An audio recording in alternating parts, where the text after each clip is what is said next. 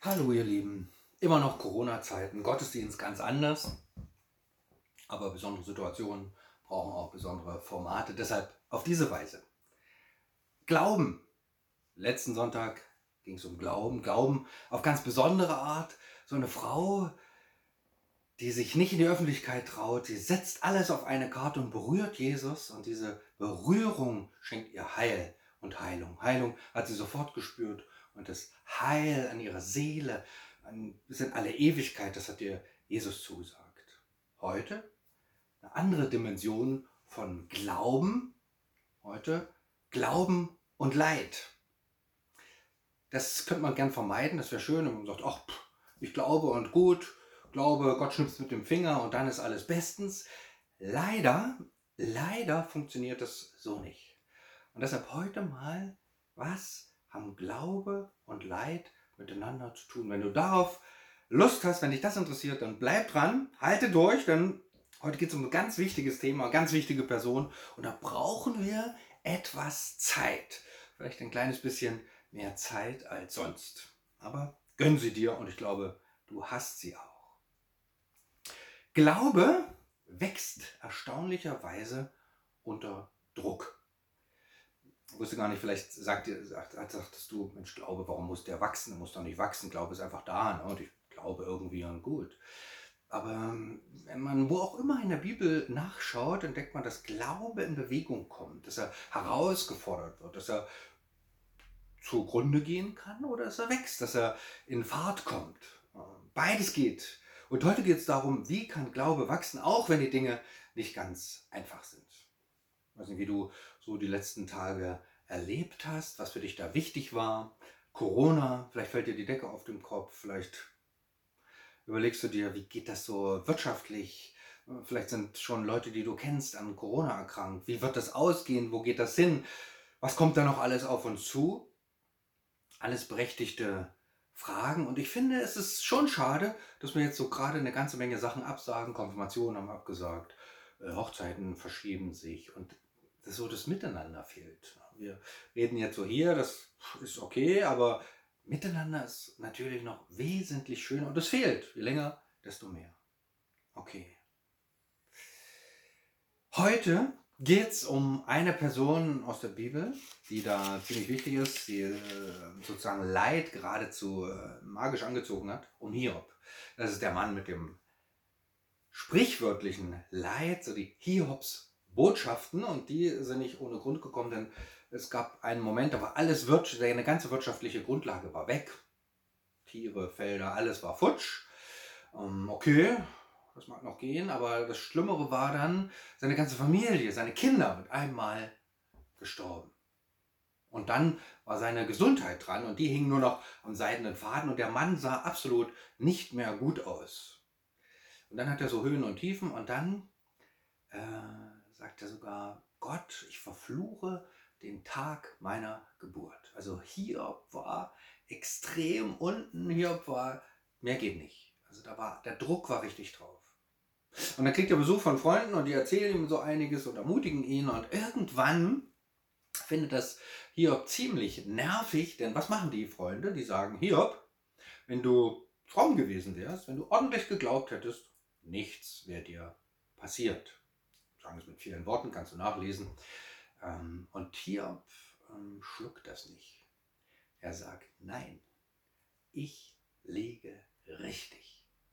er hat auch Nerv, der Mann. Ne? Ist, völlig, ist alles im Eimer, ist alles hin. Aber er sagt, nein, ich bin nicht schuldig. Und so reden die lange Zeit. Und ähm, irgendwann fängt Gott an, sich zu melden. Und da gewinnt es nochmal eine andere Dimension, weil Gott sagt, du, oder passt auf, ihr alle, ich bin einfach größer. Ich bin der Schöpfer von allen Dingen. Ich habe euch in der Hand. Ich habe euch geschaffen, ich habe euch hierher gestellt. Ähm, ich bin einfach da. Ich bin, ich bin der ich bin. Und da kann man natürlich ganz unterschiedlich reagieren. Man kann sagen, mit so einem Gott will ich nichts zu tun haben, der hier Leid zulässt. Macht Hiob nicht. Er macht was ganz Wesentliches.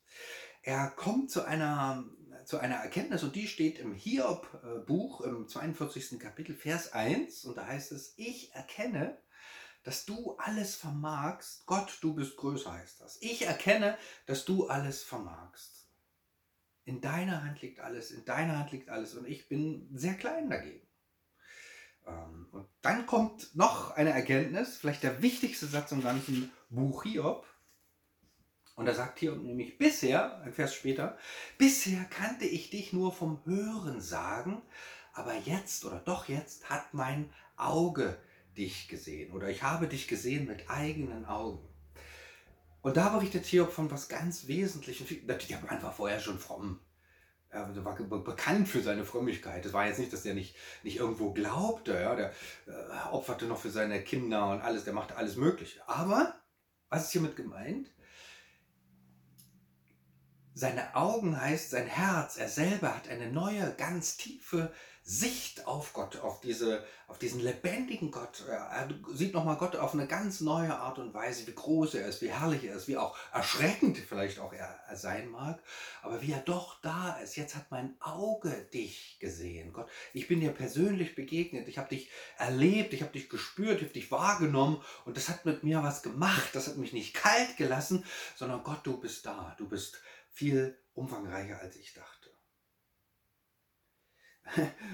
damit endet es nicht, sondern es geht noch weiter, spitzt sich nochmal zu und dann sagt Hiob, Vers 6, darum widerrufe ich, was ich gesagt habe und bereue in Staub und Asche. Er ist und sagt, den muss man sich mal ein bisschen auf der Zunge zergehen lassen. Falsch war, was ich bisher gesagt habe. Ich bereue ab Staub und Asche. Das muss man erstmal hinkriegen, sagen wir. Meine Erkenntnis von Gott, das, was ich mir bisher unter Gott vorgestellt habe, so ein kleiner handsamer Gott, so guter Gott, hallo, das war es nicht, sondern Gott ist um Längen größer. Und ich sehe ein, und es war falsch. Hut ab. Also nicht jeder kommt dahin. Mancher sagt einfach, Gott, mit dir will ich nichts zu tun haben. Die Chance hätte Hiob ja auch gehabt, sondern eine sehr nahestehende Person sagt zu ihm, Hiob, sag deinem Gott ab und stirb. Toller Tipp. Ne? Macht er aber nicht, sondern er bleibt dran. Was ich sehr ich weiß noch nicht so genau, wie ich es finde, aber Gott beantwortet dir nicht die Fragen.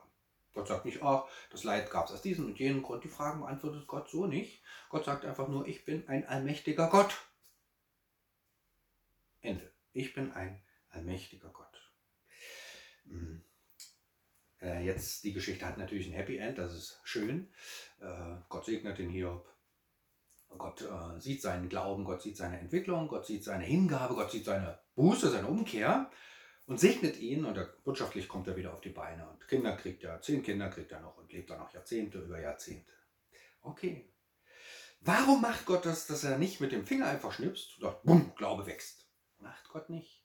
Sondern Glaube braucht so eine Erfahrungsdimension, so ein hm, was ganz Praktisches. Erfahrungsdimension klingt viel zu theoretisch. Oh Gott, Glaube braucht den Alltag, das, den, das, den Zweifel, den Druck, die Schwierigkeiten, die Herausforderungen. So, vielleicht nicht ganz so wie bei Hiob, das muss ja vielleicht nicht sein, aber Glaube gibt es nicht isoliert, einfach schwebend, so, er ist nur da und gut, sondern Glaube braucht das, was mich umtreibt, das, was mich fertig macht, mich selber und die Situation, in denen ich stehe. Aber dann passiert ja was ganz Erstaunliches. Hiob erkennt Gott ganz neu. Mein Auge hat dich gesehen, Gott dich wahrgenommen, wer du bist, begegnet dir jetzt ganz anders. Mein Glaube hat an, an Dimensionen zugenommen. Mein Glaube ist in dem Sinne gewachsen. Achtung, jetzt kommt ein kleiner Sprung, denn das ist ja eine Geschichte aus dem Alten Testament. War das nur von damals was oder geht das weiter? Jesus ähm, greift dieses Thema auf. Wie kann Glaube eine, eine Tiefe gewinnen, wie beim Hiob, dass es nicht einfach, dass es nicht einfach weggeblasen wird, weggepustet wird, wenn Schwierigkeiten kommen? Ja, wird schwierig, Wumpf, Glaube weg, erledigt, mach was anderes. Das will Jesus nicht und er erzählt mal ein Gleichnis. Hm, eine ganz bekannte Geschichte, damals für die Menschen völlig nachvollziehbar, haben sie oft erlebt, oft gesehen. Ein Mensch, äh, ein Bauer läuft übers Feld, hat, so ein, hat sein Saatgut mit dabei und wirft das aufs Feld. Das machen die, machten die damals so. Jeder hat es gesehen, jeder wusste, wie das ging. Ging ja nicht anders. Und was passiert, wenn das Saatgut aufs Feld fällt? Fällt, fällt dann liegt manches einfach auf dem Weg. Hm. Manches so auf ein bisschen ungünstigem Untergrund, da ist dann Felsen oder so eine dünne Erdschicht. Manches fällt einfach in die Dornen und manches fällt tatsächlich auf fruchtbaren Boden und wächst. Und hier mal nur einen Aspekt äh, herausgegriffen. Äh, die Jünger später, die Freunde von Jesus fragen dann, Jesus, sag mal, erklär uns das mal, wir haben es nicht verstanden. Jesus erklärt es in aller Ruhe. Und das sagt, macht er im Lukas-Evangelium, wird es zum Beispiel aufgeschrieben, auch noch in den äh, Matthäus und Markus auch noch, aber Lukas 8 steht, äh, die auf dem Felsen sind die, also das Saatgut ist Boden gefallen und drunter ist der Fels gleich und jetzt benennt er das, jetzt erklärt er das, was ist mit denen, was sind das für Leute? Die auf dem Felsen sind die, welche das Wort Gottes hören und freudig aufnehmen. Das ist ja schon mal super. Ne? Man hört was von Gott, man nimmt es freudig auf, sagt, glaubt, ja, ich bin dabei und jo, habe ich auch oft erlebt. Brustzeiten, irgendwas, Leute sind dabei und haben einen guten Anfang gemacht. Und dann, wie geht's weiter?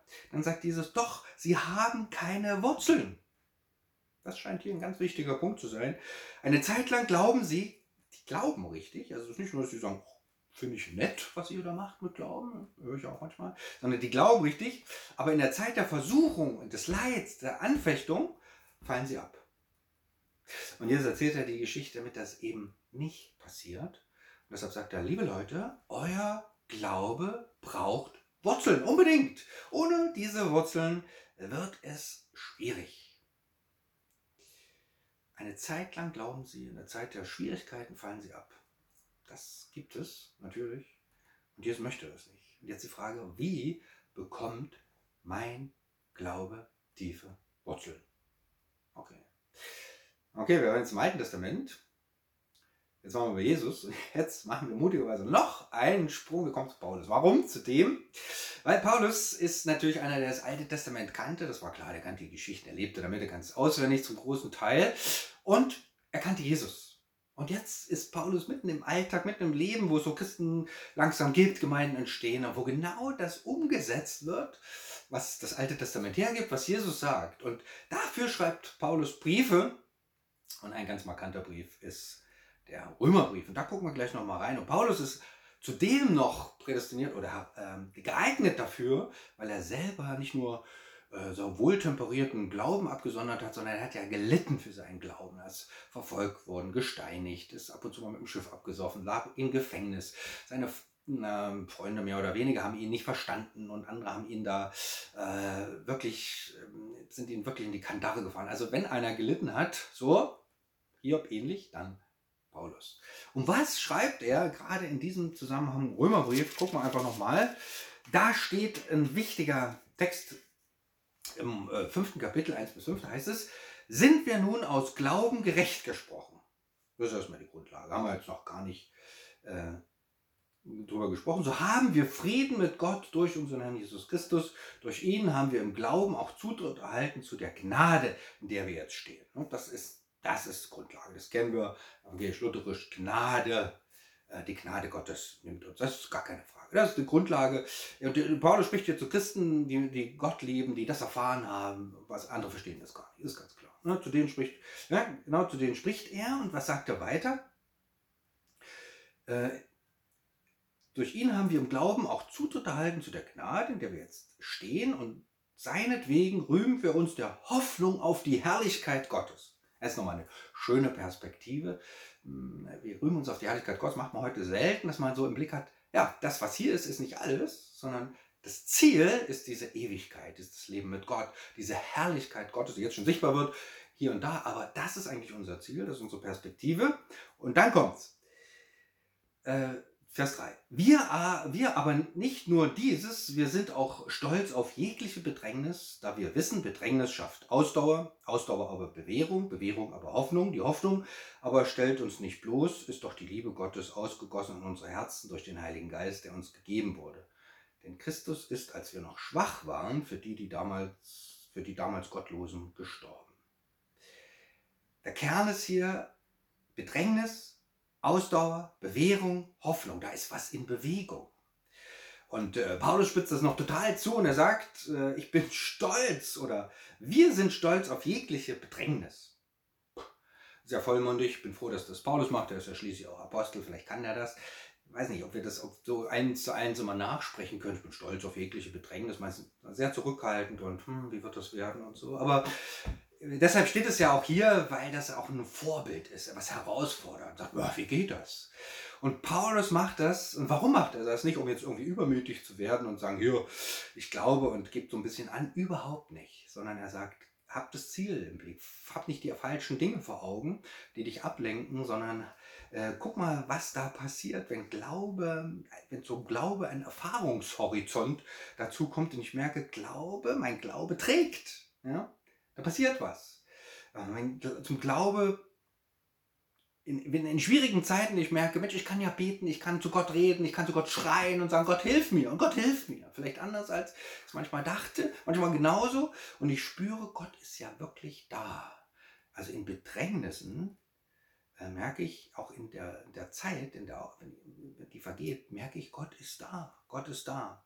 Und ich erlange eine Ausdauer. Und in dem Ganzen, wenn ich merke, Gott ist da, auch in den Schwierigkeiten, stärkt das ja meine Hoffnung, weil ich weiß, Gott ist real, Gott ist wirklich, Gott tut heute noch Wunder, er ist heute noch hier. Das ist doch kein Gott, der von, von ich las jetzt kürzlich in der Zeitung, dass äh, Gott hat uns hier, also diese Erde, in die Freiheit entlassen. Ja, das klingt fromm, ist aber im Grunde völliger Schwachsinn, weil Gott uns, natürlich schenkt er uns Freiheit, aber er ist auch mit da, er ist da, er ist präsent, er ist gegenwärtig.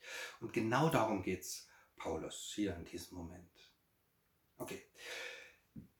Schwierigkeiten fordern mich heraus zum Gebet. Und dann merke ich, Gott antwortet. Oder ich erlebe von anderen. Gott trägt sie, Gott hält mich. Gott, mein Glaube ist nicht irgendwie im luftleeren, abgeschotteten Raum, sondern mitten in Corona ist Gott da. Mitten, wenn ich denke, wie wird das weitergehen? Ich weiß es nicht, ist Gott da. Und das ist etwas, was Wurzeln in mir wachsen lässt. Oder eben auch nicht. Das kann sein, ich sage Gott, jetzt wird es schwierig, jetzt lasse ich es. Aber genau das will die Bibel nicht, auch in diesen drei Ebenen, am Alten Testament, bei Jesus, auch hier Paulus. Alle sagen, komm Leute, gebt Gas.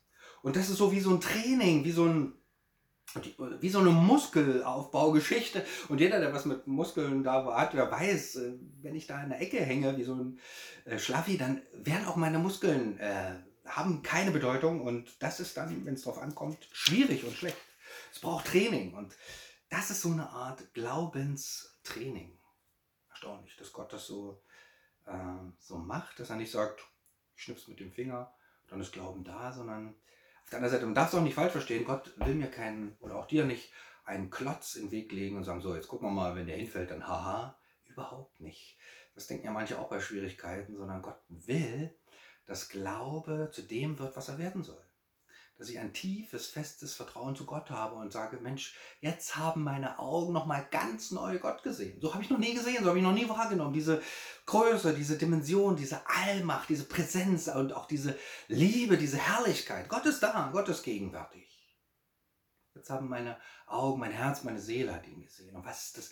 Doch ein ganz anderer Stand, eine ganz andere Ebene, auf der ich da bin, äh, wo ich vorher nicht war wo ich vielleicht auch entdecke, Mensch, was ich vorher gedacht habe, puh, das war dünnes Bier, dünnes Eis, dünnes irgendwas. Aber es war noch nicht der Glaube. Und der, ist, er hat sich entfaltet, gerade in dieser Zeit. Und das zieht sich so ein bisschen wie ein roter Faden durch die ganze Bibel. Hier ist so ein bisschen diese massive Person, ne, dieses Erlebnis, sagt, ich bin ganz neu zu Gott gekommen. Und Jesus sagt es, du, dein Glaube braucht Wurzeln, tiefe Wurzeln, sonst kommt der Wind und bam, weg bist du. Die Versuchung kommt auf jeden Fall. Ohne die wird es nicht. Und dann, was machst du dann, wenn du nicht feststehst? Und Paulus setzt das Ganze praktisch um und sagt, Mensch, freu dich in ihm. Hab den Blick auf diese Ewigkeit. Hab den Blick auf diesen mächtigen, allmächtigen Gott, der dir diese Herausforderung schenkt, dass Gott so wachstümlich deinen Glauben stärkt. Und das heißt nicht, dass, da, dass du da rumrennst und dann auf deine Muskeln zeigst. Das mag für dich auch, auch sehr schwach sein. Denk an die Frau, auch die so nur äh, Jesus berührt hat. Glaube tarnt sich manchmal ein großer Schwachheit, das mag sein. Aber hier geht es darum, in erster Linie Gott wahrzunehmen, dass er mir hilft, dass er da ist, dass er bei mir ist, dass er mich niemals verlässt. Corona hin, Corona her, meine Situation hin und her. Gott ist da mit seiner Allmacht, mit seiner Kraft. Und da ist es so, so, so wichtig, dass ich offen bin für diesen ermächtigen Gott und immer wieder Augen habe für seine Größe und für seine Herrlichkeit. Vater im Himmel, danke, dass du so ein herrlicher, großer Gott bist. Und ich bitte dich, dass wir heute in dieser Zeit einfach wache Augen haben für dich, dass du uns begegnest. Du siehst, wo wir stehen und wo unser Glaube herausgefordert ist. Und ich bitte dich, dass diese Wurzel eine Tiefe gewinnt, dass sie nicht vertrocknet, sondern dass sie zu, zu Quellen kommt, die du aufschließt, dass wir genug Nährstoffe und Kraft für unseren Glauben haben. Und so bitte ich, segne unseren Alltag, segne da, wo wir sind und lass uns Erfahrungen mit dir machen, dass unsere inneren Augen wach sind und sehen, du bist ein heiliger, mächtiger, wunderbarer, liebevoller Gott, du bist da für uns. Danke dafür.